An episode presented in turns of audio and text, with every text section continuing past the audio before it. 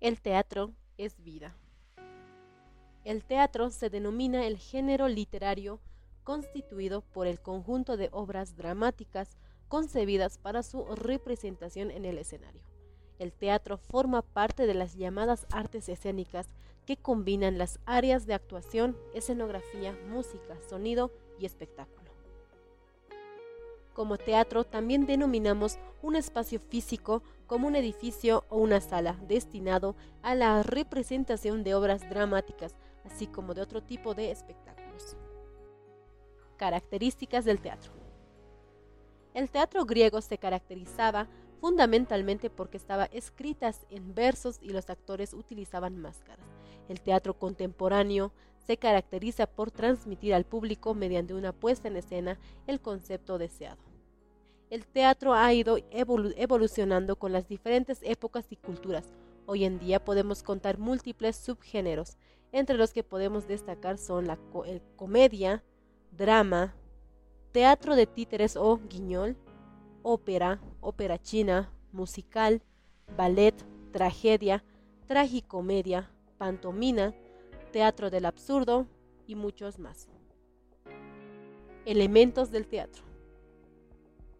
El teatro, como rama de las artes escénicas, se compone de un conjunto de elementos indisociables, como el texto, que es lo que la composición escrita de la pieza teatral, conformada por los diálogos y acotaciones que definen la historia.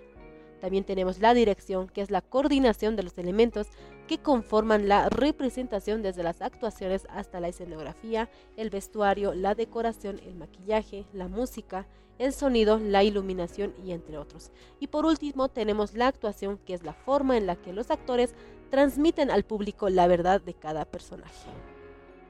Tipos de teatro. En el teatro griego se representaban fundamentalmente dos tipos de obras, que son la tragedia y la comedia. La tragedia, obra dramática de final desgraciado que trataba de temas de leyendas, y, tenemos también la comedia, que tenía por temas asuntos de la vida cotidiana que podían incluir asuntos políticos que eran satirizados. La historia del teatro. El origen del teatro se remonta al hombre primitivo y a sus rituales asociados a la caza, a la cosecha, la muerte y el nacimiento, y también entre otros, que podían incluir bailes, imitaciones de animales, ceremonias de cultos a los dioses y otros. No obstante, fue en la antigua Grecia cuando el teatro tomó la forma con que la, como la conocemos actualmente, con representaciones que incluían vestuario, coreografía, música y recitación para contar historias complejas. En Bolivia, cada 27 de mayo las artes escénicas festejan su día por iniciativa de la UNESCO. Es por eso que cada 27 de marzo de cada año se celebra en Bolivia el Día Mundial del Teatro.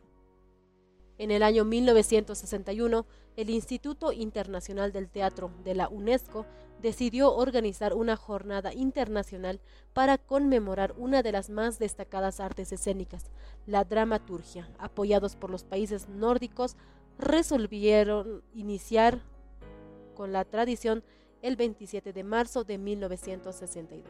Se eligió esta fecha debido a que el 27 de marzo de 1954 se iniciaba la temporada en el Teatro de las Naciones de París, evento en el que se pretendía lograr una comunión entre países después de, terminar la Segunda Guerra Mundial.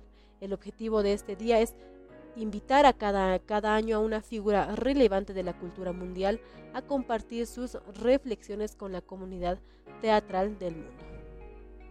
Una de las frases más hermosas que nos deja Federico García Lorca es que el teatro es poesía que se sale del libro para hacerse humano.